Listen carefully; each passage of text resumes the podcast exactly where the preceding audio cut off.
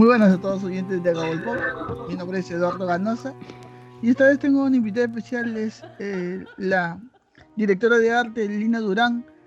Ella ha desarrollado múltiples labores para el cine, en publicidad, es gestora cultural y es fundadora también de El Último Cine Club.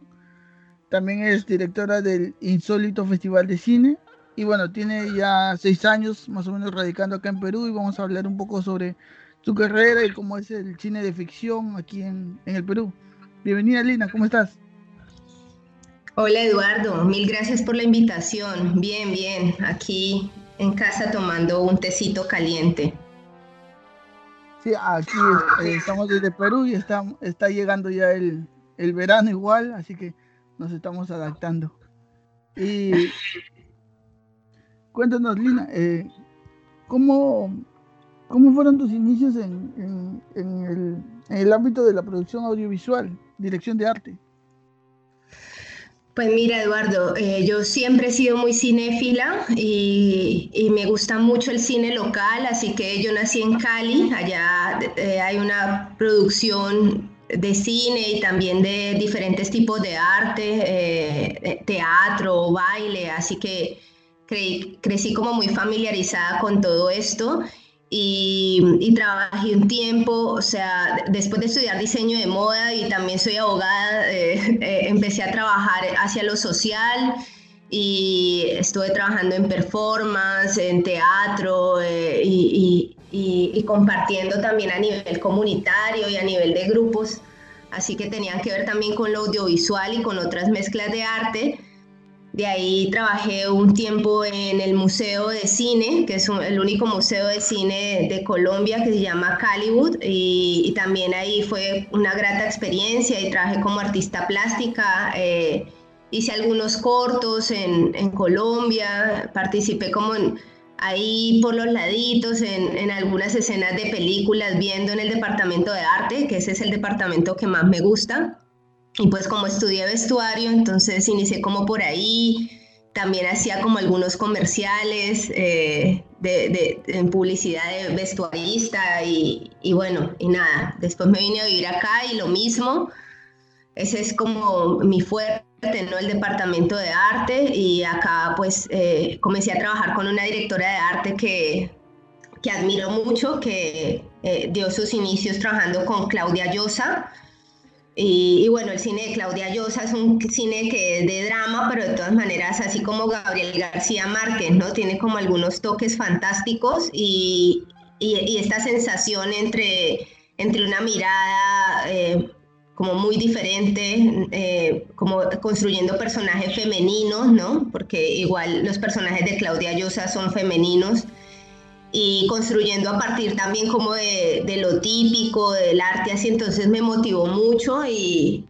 bueno, eh, busqué a Susana Torres, que con ella he trabajado varios largometrajes y también cortometrajes y videos, eh, y ella es directora, entonces eh, trabajé, trabajé, con ella, he trabajado con ella, mm, mis últimos trabajos son con ella pero también pues he trabajado con otras directoras de arte y, también sola, ¿no? O sea, también he sido directora de arte sola, pero pues con Susana lo que hago es eh, una parte del, departamento de arte que se llama eh, ambientación o decoración de set, eh, escenografía, ajá, utilería también he hecho. utilería son los objetos, ¿no? Los diferentes lugares del set. Claro, y, cuéntanos, ¿cómo es que, nace el, insólito Festival de Cine? Eh, sabemos que es el primer eh, festival internacional de cine fantástico, está enfocado en el terror y la fantasía. Eh, es difícil empezar algo de este, un proyecto de esta envergadura aquí en Perú bueno, tal vez en Latino, en Sudamérica, ya que como sabemos eh, todavía estamos avanzando de a pocos, ya se ha visto algo de terror acá en Perú, igual, pero eh, ¿cómo, ¿con qué expectativas nace esto? Pues mira, eh, en realidad nosotros teníamos un cineclub, teníamos, es, es, porque ya no está pasando, pero si queremos que es el último cineclub con mi socio que es Claudio Cordero, Y, bueno, iniciamos y vimos que a la gente le gustaba mucho el cine de género y también eh, el cine actual, el cine con otras miradas, no nuevas, y no solamente como lo clásico, que es algo que se acostumbra mucho eh, acá. Em, entonces, así nace como eh, las ganas de hacer el insólito y nosotros pues ya habíamos trabajado, yo, yo ya había hecho gestión cultural y, también había hecho pues proyectos de cineclub eh, y, me gusta mucho, ¿no? Eh, y Claudio también, eh, Claudio también ya había trabajado haciendo festivales y él hace otro festival que se llama el CINI, que es el Festival de Cine para Niños, ahí yo soy también profesora, he sido profesora en estos años de, de los niños de cine. Y, bueno, nada, así, así nacen las ganas de seguir haciendo y por supuesto es complicado, no solamente como tú dices acá, en, en todo Sudamérica es complicado más hacer un proyecto de, de, cine de género, de cine de terror o cine fantástico, que es un cine pues que no es muy apoyado, pero es un cine que sí es muy visto y que le gusta mucho, a, nos gusta mucho, ¿no? Eh, a, los, a, los latinoamericanos. Entonces, eh, el, insólito ya lleva tres años, se hizo justo ahora antes de la pandemia, eh, nos salvamos como por dos semanas. Y, nada, si hay empresas y hay, y hay, y hay amigos y hay un equipo ¿no? lindo que han trabajado a lo largo de este tiempo por el insólito y, pienso que ahí están no solamente las ganas, sino que también hay una comunidad, hay un público que le gusta ¿no? ese tipo de, cine. Entonces, mientras hayan espectadores y también algunos amigos y empresas y gente, pues ahí vamos a seguirla. Exactamente. Y bueno, eh, por ejemplo, el cine de el cine de terror al que estamos acostumbrados es el cine de Hollywood, básicamente eh, pero últimamente eh, el Conjuro Verso, no sé si por ejemplo, donde está agrupado el Conjuro, La Monja, si no me equivoco, y también eh, se, se, hizo una película de La Llorona, donde ella por primera vez, este, no sé si primera vez, Hollywood ya le dedica algún tiempo a Latinoamérica. La Llorona, ya como todos sabrán, es un personaje muy, muy latino. En la película se le da un origen mexicano igual, pero eh, ¿cómo ves el, el, enfoque de, de, los personajes de ficción de terror eh, que, que, puedan ser exportados a, Hollywood? Eh, bueno, nada, eso ha sido histórico, de hecho que sí, sí ha sucedido algunas veces en el camino, ¿no? O sea, sí, sí, sí, sí nos ha interesado sobre todo ir a, a, Hollywood, ¿no? Y exportar, y esto está pasando mucho en las series de televisión, o sea, de hecho que es factible. Eh, a mí lo que me motiva más eh, es estudiar este cine, este lenguaje de nosotros, porque de todas maneras existe lo que tú dices, o sea, si hay una muy poca producción, pero tenemos una mitología clara, ¿no? Y unos unas leyendas claras, unos arquetipos que también son bien diferentes, ¿no? A, los arquetipos y, a, los personajes eh, construidos en Estados Unidos, por ejemplo, ¿no? Entonces nosotros crecemos todos pues viendo este cine en Estados Unidos, pero como tú nombras, por ejemplo, a La Llorona, eh, crecemos también con esta eh, oralidad o con esta eh, literatura que es importante reivindicar y, y qué mejor que el cine, ¿no? Para hacerlo. la Llorona ha tenido varias reinterpretaciones. Y de hecho, pues que en eso está muy ganado la industria mexicana, ¿no? O sea, nosotros Pensamos como en La Llorona y pensamos de una en Chabela Vargas y también en, en, en, Anima, ¿no? Por ejemplo, en este estudio que también hace cine de género mexicano eh, y es un, un, estudio gigante, ¿no? Eh, de animación, así que eh, también pensamos, o yo, yo me he visto al menos como las, algunas películas de Anima, entonces pienso también en este referente, entonces me parece muy bacán y ese, ese me parece el lado que es como eh, así lo que utiliza México, ¿no? De, de, vender a sus personajes, ¿no? Como no solamente La Llorona, sino por ejemplo el Pachuco, ¿no? Que también ha sido un personaje reinterpretado y también llevado al cine eh, y al teatro y a la literatura, ¿no? Entonces eh, también, ¿no? Es muy importante como que nos hagamos conscientes de, esto, ¿no? Por ejemplo, acá en Perú está, qué sé yo, personajes mágicos como, como el Equeco, por ejemplo, ¿no? Eh, eh, que aguanta de pronto hacer una película. Entonces sí hay, sí hay algunos directores peruanos y sí hay también directores, como tú dices, mexicanos o argentinos, ¿no? Que también es una industria grande haciendo eh, este tipo de, cine, ¿no? Y el, y el cine también brasileño que es el chileno, ¿no? En Venezuela se está haciendo mucho cine de género, imagínate. Y nada, el insólito es esta vitrina en donde ustedes y nosotros todos podemos disfrutar y nosotras, ¿no? De un, un, espacio inclusivo y de un espacio en donde se están haciendo estas películas que no tienen pues eh, la vitrina que tienen las películas de Hollywood de, Estados Unidos, pero de todas maneras eh, que son importantes y que contienen un lenguaje que es nuestro lenguaje y que es mm, pues bacán, ¿no? Mirarlo. Eso. Cuando hablamos de, cine de terror, también no podemos olvidar esta película que es una producción italiana colombiana que es Holocausto Caníbal. Eh, no sé si la, esa ya rozó, muy aparte del terror, eh, ya era una ficción muy gore. ¿Crees que en algún punto lleguemos, o sea, tenemos a, a, a saulas norteamericanas o alguna, o no sé, el cien humano? Eh, ¿Tú crees que en algún punto Latinoamérica, eh, bueno, Perú o Sudamérica, esté dispuesta a consumir un cine producido de ese tipo acá en, acá en esta parte del continente? ¿Estamos preparados para eso? ¿Están están fuertes? Mm. Pues yo creo que sí, de hecho, por ejemplo, lo que tú dices en Colombia, ¿no? Por ejemplo, en Colombia se produce un cine súper violento, ¿no? O sea, de, toda la vida y también, o sea, eh, no, se no se ha producido un cine como eh, de terror, ¿no? Como tal.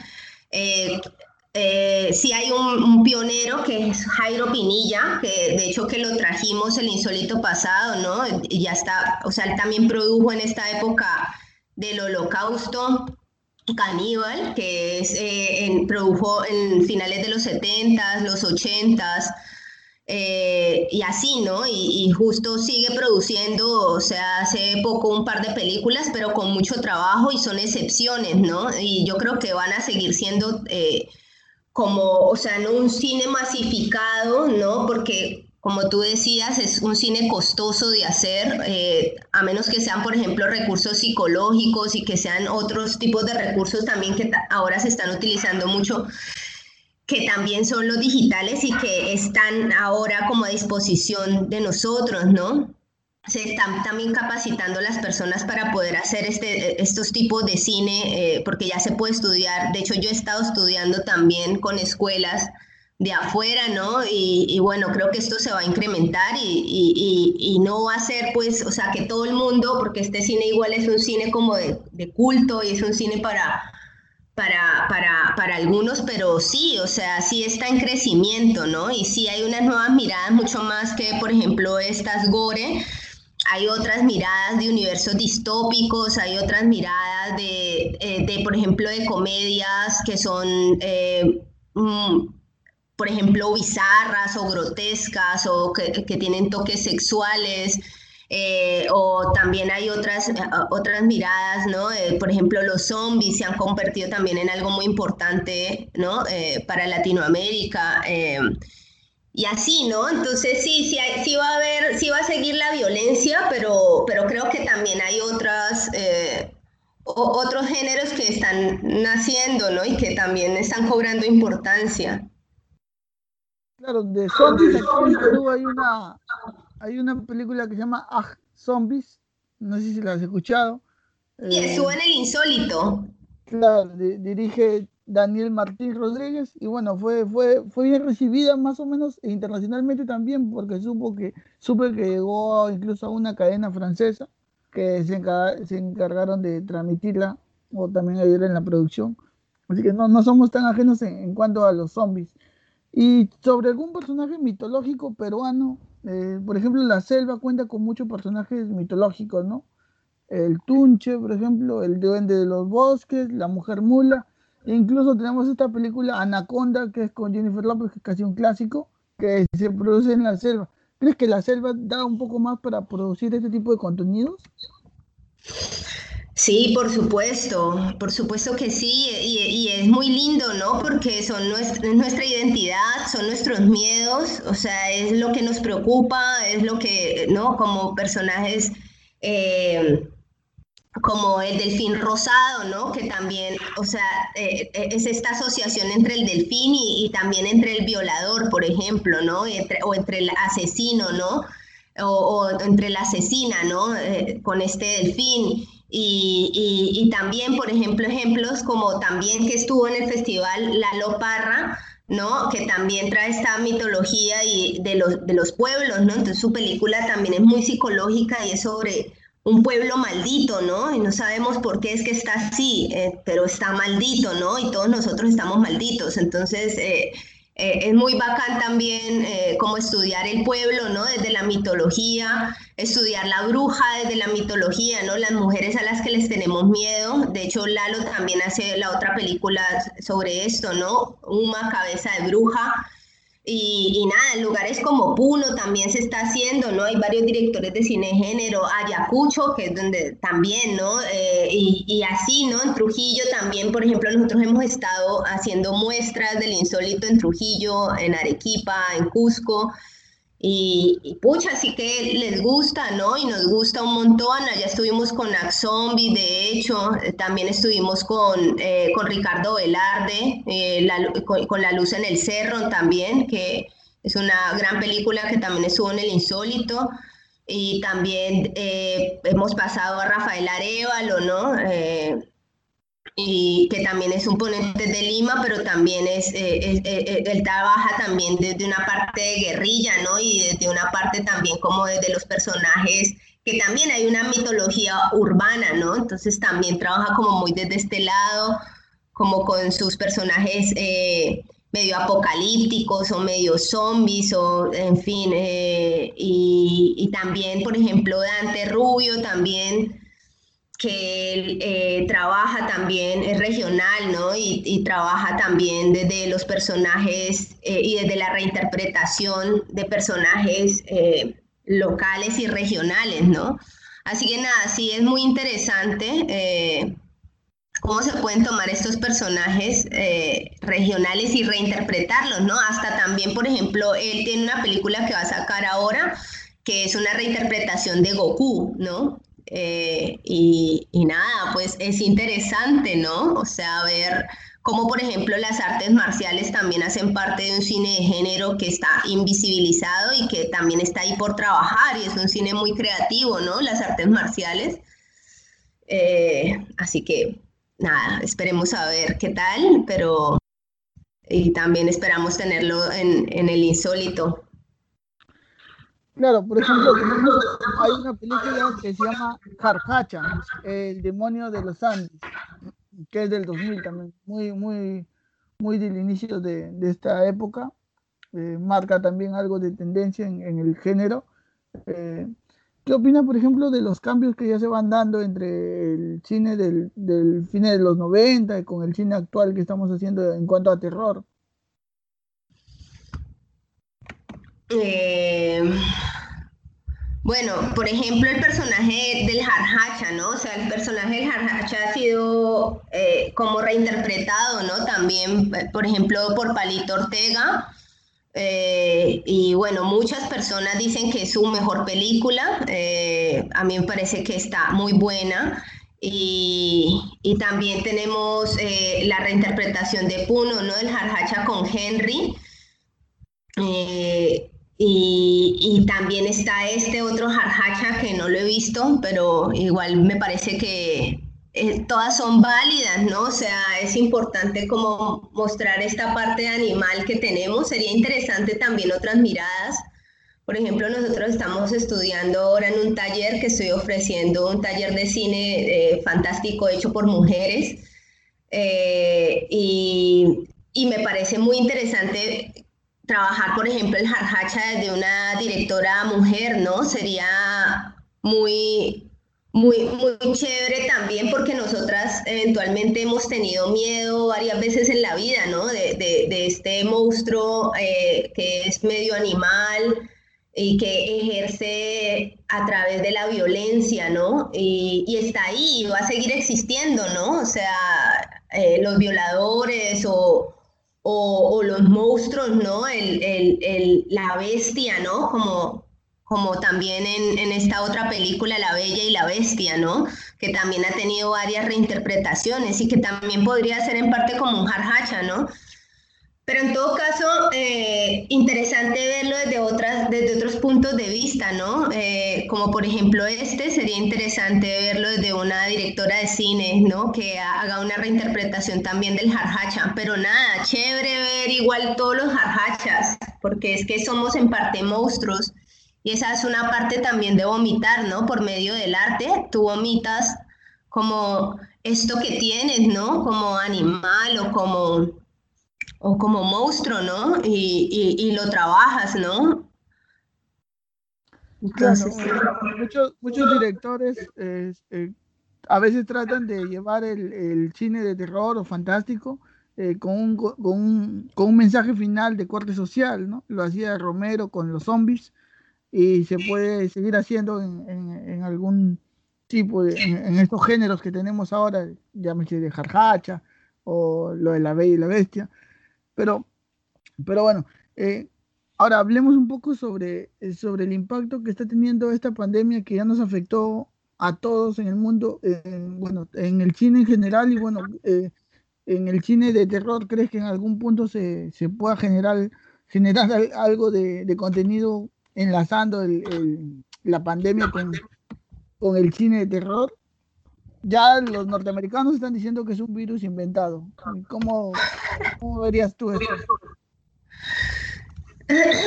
Sí, de hecho, bueno, yo, yo soy de la... Hay una película que se llama Fase 7, que es argentina, no sé si la viste, pero está bastante interesante. Eh, y es una película que precisamente habla sobre la pandemia de Nicolás Goldberg. Acá hay otra película que también se trabajó que se llama Infección, eh, que es de zombies también y también es, es, esta, eh, es la pandemia, ¿no? Y bueno, es un, como un virus, ¿no? También nos llegó otra de Venezuela que también se llama Infección, que también es así, ¿no? Entonces, sí hay como o sea, había una tendencia en el cine de género a describir y también con los zombies lo que podía ser un virus, ¿no? Y lo que podía pasarnos con un virus, ¿no?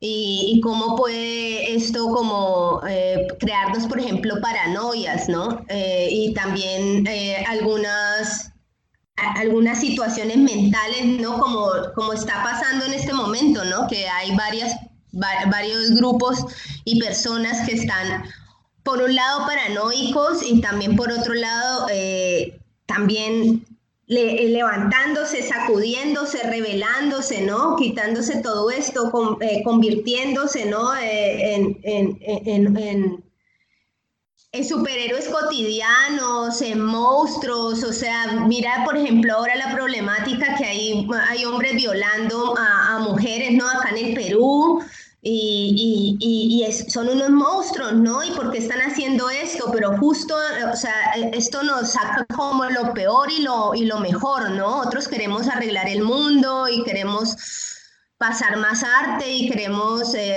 eh, limpiar las playas, etcétera, ¿no?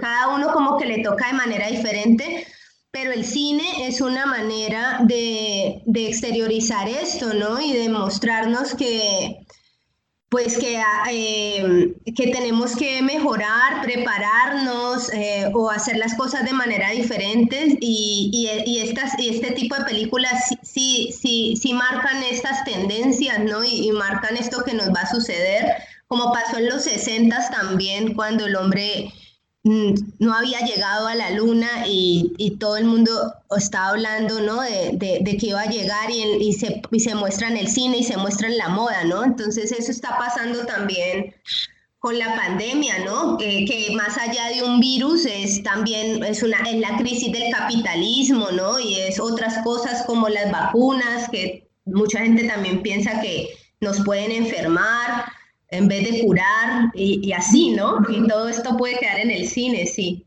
de hecho. En, películas de, pandemias, eh, no olvidemos el, limpiador de Adrián Saba también, es una película peruana interesante.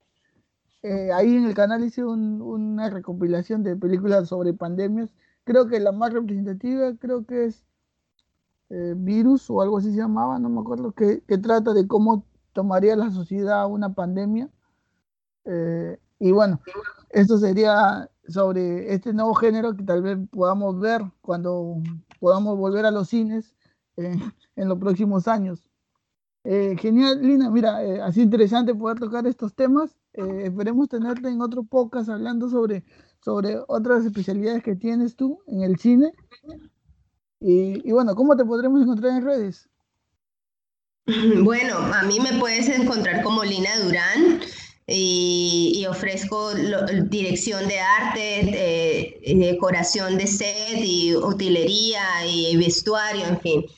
Eh, eh, y, por el insólito, eh, estamos en Instagram, estamos en Facebook y en YouTube, y por ahí nos pueden seguir. Estamos haciendo, de hecho, que, que varios eventos. El 31 vamos a estar eh, eh, con un ciclo de cine, de, cortos de terror y está muy bueno, así que métanse a ver como toda la programación, están invitadísimos, eh, es a las 6 de la tarde y vamos a estar ahí como varios del equipo y también con, con el Cine Club Ayacuy de Arequipa. Listo, igual vamos a dejar la, las, las redes de línea en la descripción de este video y van a poder encontrarlo más fácilmente. Muchísimas gracias, Lina. Estamos en contacto.